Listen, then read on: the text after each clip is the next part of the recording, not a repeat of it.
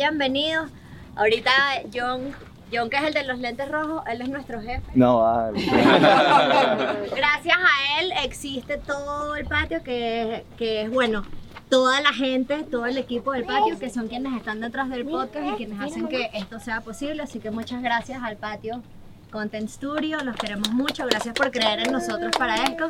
Gracias a ustedes también por creer en esto, este es nuestro piloto, primera vez que nosotros siempre pensamos que, que, bueno, que si nosotros hacíamos un podcast en el que hablábamos de pareja y en el que hablábamos de nuestros viajes, pues lo que tenía sentido era hacer el podcast también de viajes.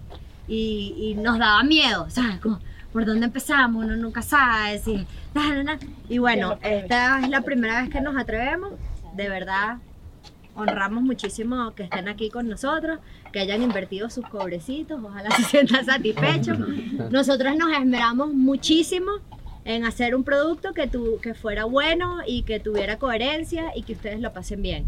La idea de este tour a Galipán, de este full day, es que ustedes conozcan como un Galipán más genuino, lo que en realidad es Galipán. Acá la gente normalmente viene llega a, el mismo lugar donde están todas las tienditas que venden todas más o menos lo mismo, comen fresas con crema, se clavan un sándwich de pernil. Ahora bueno, hay como otras opciones más o menos, pero hacen casi siempre lo mismo.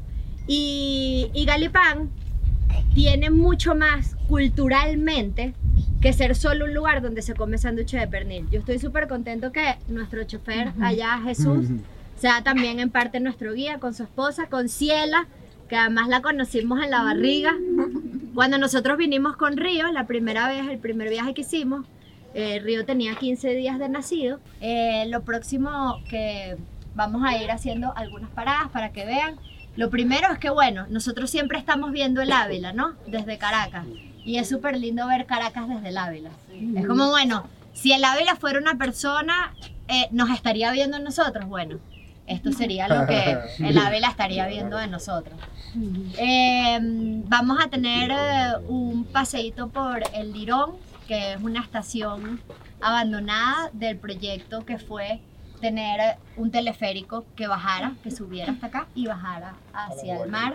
Yo creo que lo más fascinante para nosotros, lo más fascinante del Ávila, es, es que es esa barrera entre el Caribe y la ciudad, ¿no? Eh, o podemos verlo como esa barrera o ese puente entre el Caribe que era lo y que la querían, ciudad. lo que querían hacer en los años 50. Exactamente. Entonces vamos al Lirón, vamos a ir a la hacienda de Café de Jesús. No, es el café de los venados, la hacienda de café de los Ah, venados. Pero Eso Jesús- vamos- eso Jesús vamos- está eso vamos produciendo ahorita. café, eso es lo que vamos a hacer. Eh, pero lo que para mí era importante es que ustedes entiendan que hay gente que vive aquí, que ha hecho su vida aquí, que hay un acervo cultural importantísimo de agricultores de toda la vida. Los galipaneros son además sí galipaneros y que ustedes vean que es más que un pueblito que vende sándwiches de pernil. Luego vamos a ir a almorzar en un lugar en el que les confieso que nosotros no hemos comido, pero cuando entramos nos pareció tan bello, tan bello, tan bello el lugar que decidimos que podía ser el almuerzo ahí, porque es un lugar bellísimo. Y vamos a cerrar. Bueno, nosotros teníamos una degustación de chocolates con Nela, que es una galipanera de toda la vida. Nela tuvo unos inconvenientes, no lo vamos a poder hacer con ella, pero nos trajimos los chocolates mantuanos, que son divinos, que tienen muchísima historia detrás de ellos, y también nos podemos echar unos palos con los rones que patrocinan a mi marido, que no es el que tomo yo, porque además yo ahorita no me echo palos.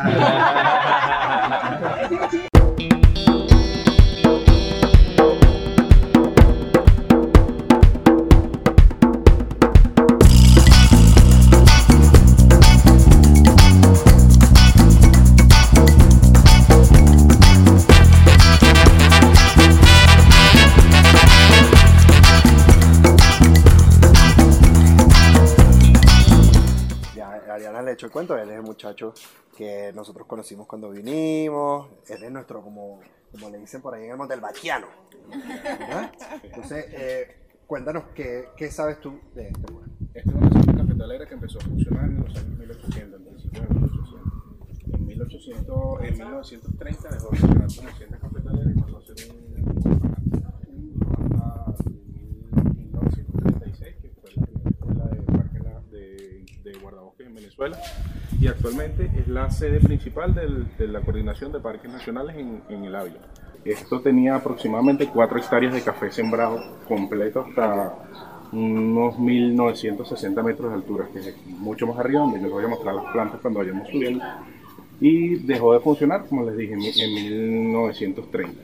Entonces, cuando pasó a, a ser- Como se, a la selva. Sí. Entonces, en la montaña, en, en esta montaña se sembraba café.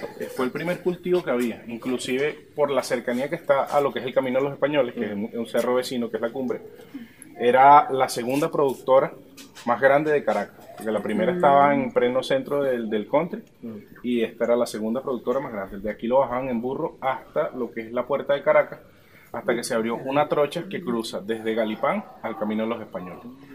Cuando el café lo llevaban de la casa guipuzcoana, del puerto como tal, a, las Islas Canarias, España, a toda esta zona, vino la gran migración canaria, que son los antecesores de nosotros, que están asentados en Galipán.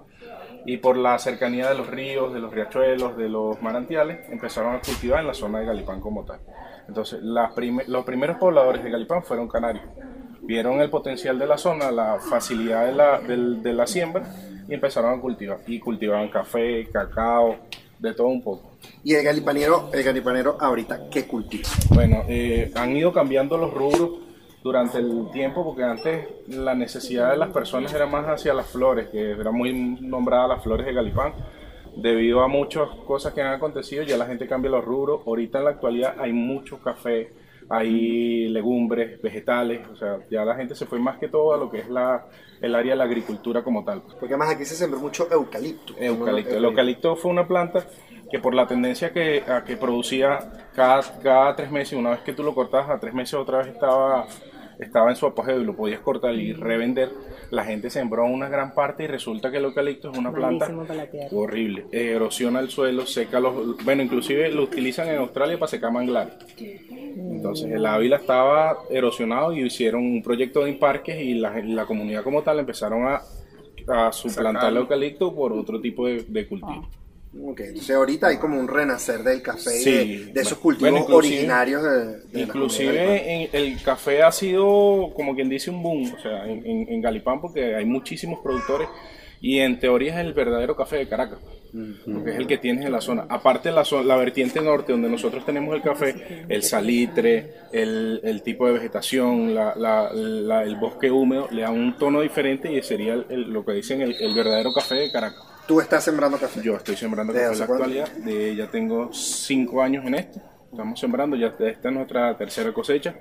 Y bueno, arriba en Galipán hay unos 5 o 6 productores más de café. Y ya eh, el visitante, o sea, el turista que viene a Galipán, tiene la oportunidad de, de probar ese café o es algo que todavía no. Fíjate, ahí, a- ahí es donde nosotros empezamos a, in- a- a implementarlo a los, a los localcitos tradicionales.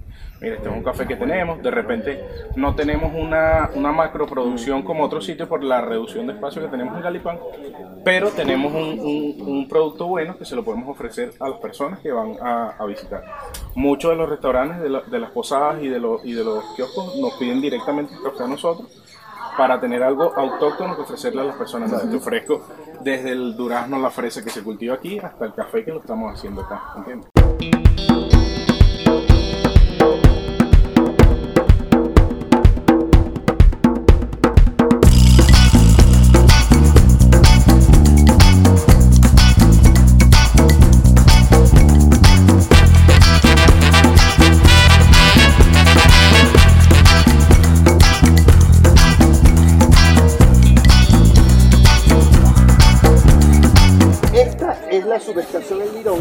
Parte de las cinco estaciones que, com- que componen todo el sistema de teleféricos que va que iba desde Caracas, es eh, eh, Mari Pérez es la primera estación, Ávila la segunda estación, El Lirón es la tercera estación, eh, Caballo, Loma, de Ca- Loma de Caballo. Loma de Caballo es la cuarta y abajo El Cojo, que es la de Macuto, era la quinta estación. Ese era todo el paseo que iba desde Caracas hasta arriba y hasta abajo. Eran esas cinco estaciones. Esta particularmente es una estación que fue diseñada de una forma especial porque este era un patio de talleres.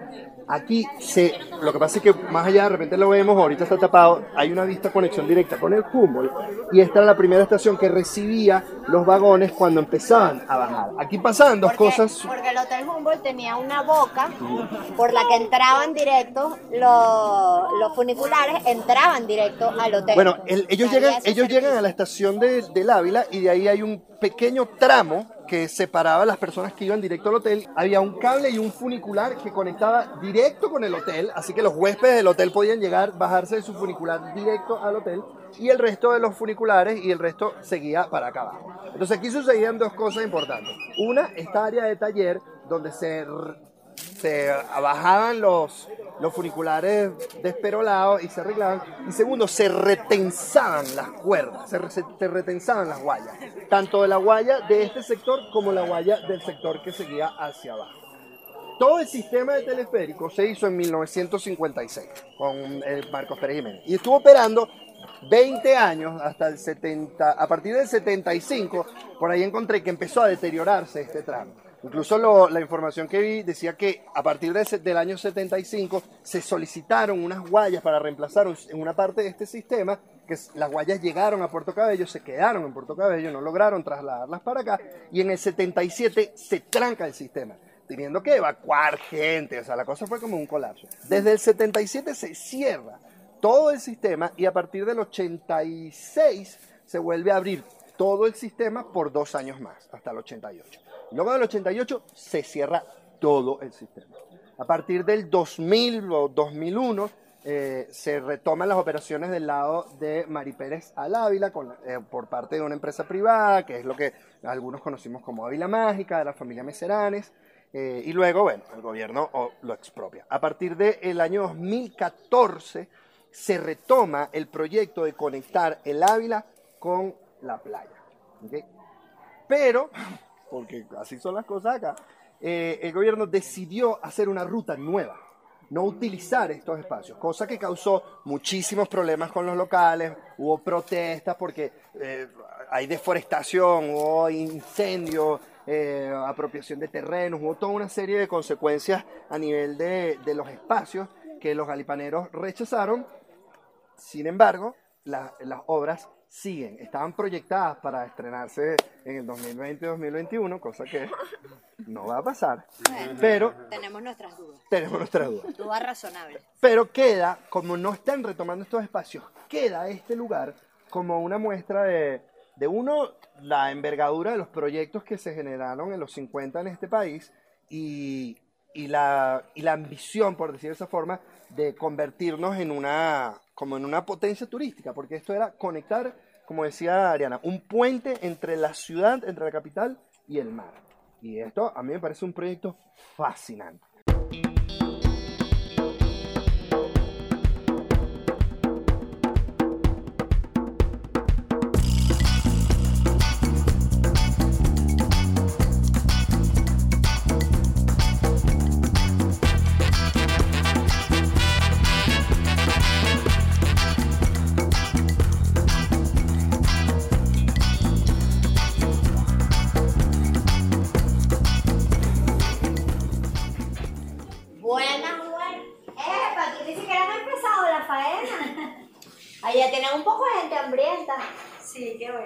¿Cómo están? Bueno, yo creo que volvemos entonces cuando ya estén cocinando. Vamos a empezar ahorita. Ya tienen todo el misaplas. Cuéntame qué vamos a Todo comer. está preparado, mi corazón. vamos Van a tomar el, el menú clásico, Ajá. que le vamos a dar la opción a sus invitados de que ellos me elijan tanto la ensalada como la crema. Cuando estemos en la elaboración de las cremas y de las ensaladas, vas a ver la maravilla que es el menú clásico del sol. Uy, esto es Tenemos- una crema o llama una. No, tenemos, esta es una crema a base de un toque de apio con auyama y tenemos un chupe excelente en soja. Ok, qué Que bueno. verdad, ahorita le vamos a preparar unas ensaladas, tenemos un carpacho de calabacín que es Uy, excelente, qué rico. totalmente. Ajá, tengo dos vegetarianos. Para que esos dos vegetarianos, ellos avisaron anoche. Se les ofrezca doble ensalada, Sí, como no, no hay ningún problema. Frasco de sopa. También. Sé que van a quedar muy, con, muy, muy complacidas con el menú de sopa. Estoy segura. Eh, qué rico. Bueno, vuelvo cuando ya estén.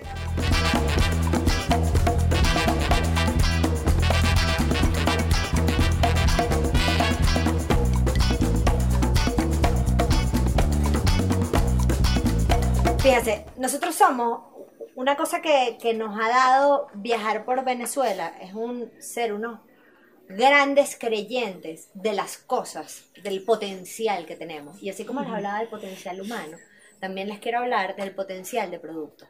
El cacao venezolano Es una bendición. Nosotros nos estamos entrando a cuñazos con los ecuatorianos, pues nosotros decimos que el nuestro es el mejor del mundo y ellos dicen que es el suyo. Pero ellos tienen más plata para el marketing. Exacto. Ajá. Pero nosotros sabemos que el nuestro es mejor. Sí. Eh, El también, ¿ok? Existe muchísima, la existe mu- muchísima discusión sobre si los orígenes del cacao están en México, porque la- las etnias de México, pues, conchale, se, se sabe, hay documentación de que lo utilizaban eh, ceremonialmente y como alimento. Sin embargo, algunas investigaciones eh, dicen que el origen real del cacao es en el sur del lago de Maracaibo. Entonces eso pondría el origen del cacao en Venezuela. Y nosotros tenemos muchísimo orgullo de nuestro cacao. Nosotros tenemos el cacao porcelana, que es un cacao que cuando tú abres la semilla es blanco por dentro. Eh, y tenemos una variedad de cacaos extraordinarios. Em, tener el mejor cacao del mundo no significa tener el mejor chocolate del mundo. Porque tú puedes tener un extraordinario producto base y hacerlo fruta, por no decir hacerlo mierda, cuando lo quieras convertir en una tableta. Pasa Eso muchísimo. puede suceder. Nos sucede muchísimo con el café. Nosotros hacemos un extraordinario café y si cuando hacen el tostado del café chamuscan ese café, el sabor se fue al carrizo. Con el cacao, una de, las de las cosas más importantes en el proceso del cacao es la fermentación del cacao. Nosotros se agarra, yo no sé si han visto el fruto del cacao, como una vaina así, eso se abre, se saca, se mete en cajas a fermentarse y esa baba que tiene el cacao, El mucílago. el mucílago, le deja los sabores y los aromas que son más importantes para la hora del tostado para hacer unas extraordinarias tabletas de chocolate. Eh, Giovanni, que es quien hace este chocolate que se llama mantuano, ha puesto muchísimo esmero en siempre seleccionar los mejores cacaos para hacer sus barras de chocolate. Él hace una cosa que se llama bar to bar. Eh, hay gente que se ocupa del bean to bar, es decir, que compran eh, la semilla, tal, no sé qué, y la convierten en barra de chocolate. Él compra las barras de chocolate puro y hace este tipo de mezclas. Entonces esto es bar to bar. Eh, yo quiero empezar por esta, que es la zarrapia. Así que quiero que cada uno de ustedes agarre un cuadrito de zarrapia y agarren su respectivo. Roncito. Este es uno de los chocolates más peculiares que se están haciendo ahorita, que es la serrapia. La serrapia, ¿alguna vez habían escuchado sobre la serrapia? Sí, sí.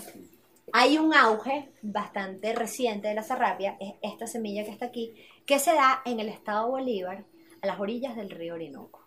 Es un árbol muy grande que se llama sarrapia, suele estar uno cerca del otro y lo llaman sarrapiales. La sarrapia se da aquí en Venezuela, al sur de Venezuela, se da al norte de Brasil y en las Guyanas, en más ningún lado. Eh, tiene propiedades medicinales, también envenena si lo comen demasiado. Por eso, al igual que la nuez moscada, se tiene que utilizar de muy poquito. Esta semilla les duraría muchísimo, solo se raya un poquito eh, y es muy perfumada. Sería como una especie de canela o algo así. Por años, por muchísimos años, por décadas, la serrapia se exportó de Venezuela a Europa porque se utilizaba para hacer perfumes, para hacer talquitos. Y ahorita, desde data más o menos reciente, se ha estado utilizando también en la cocina. Se utiliza mucho para postres, para arrocitos, con la uyama queda divino. En el helado de serrapia es divino. Si ustedes quisieran documentarse más, pueden buscar las cosas que ha escrito Tamara Rodríguez, que fue como de las chefs venezolanas que más decidió experimentar con la serrapia. ¿Usted sabe por qué nosotros aquí en Venezuela tenemos un extraordinario ron? Porque nosotros por ley, por ley, tenemos uno de los mejores rones añejados de la región. Por ley, para que un ron venezolano el frío. pueda tener la categoría de ron añejo, tiene que tener dos años en barrica mínimo. Eso es por ley. Y Eso en- lo dice la gente de Pampero. Y en cualquier parte de la región utilizan, lo añejan hasta seis meses y dicen que es añejo. Entonces, de entrada, cualquier ron añejo, que suele ser el ron oscuro, eh, Para tener denominación de origen y ser ron venezolano, tiene que tener dos años, a juro. Para llamarse ron, para poner en la botella el nombre ron, tiene que tener dos años. ¿Quieren probar el de sal marina? Pasen por aquí. O bueno, déjenme pasar yo y darle su cuadrito. está buenísimo, ¿verdad? Nos dice Giovanni, la sal marina se rocía ligeramente sobre el chocolate 62%, dejando una elegante textura en la boca y delicado sabor a sal, que hacen resaltar los sabores propios de esta barra de chocolate. Yo recuerdo la primera vez que a mí me dijeron un chocolate con sal marina, me pareció asco de qué coño me están hablando, cómo le van a poner sal al chocolate, hasta que lo probé. Y de verdad es impresionante como resalta el sabor del cacao. El dulce salado. Además, nosotros los venezolanos tenemos como bien listo el paladar para el dulce salado, ¿verdad? Es algo que, que creo que nos gusta y nos llama bastante la atención. Y ahora vamos a ir con el que yo creo que es el más raro y exótico de los tres, que es el de ají picante. Haciéndole un show de TV. El sabor afrutado este, pica.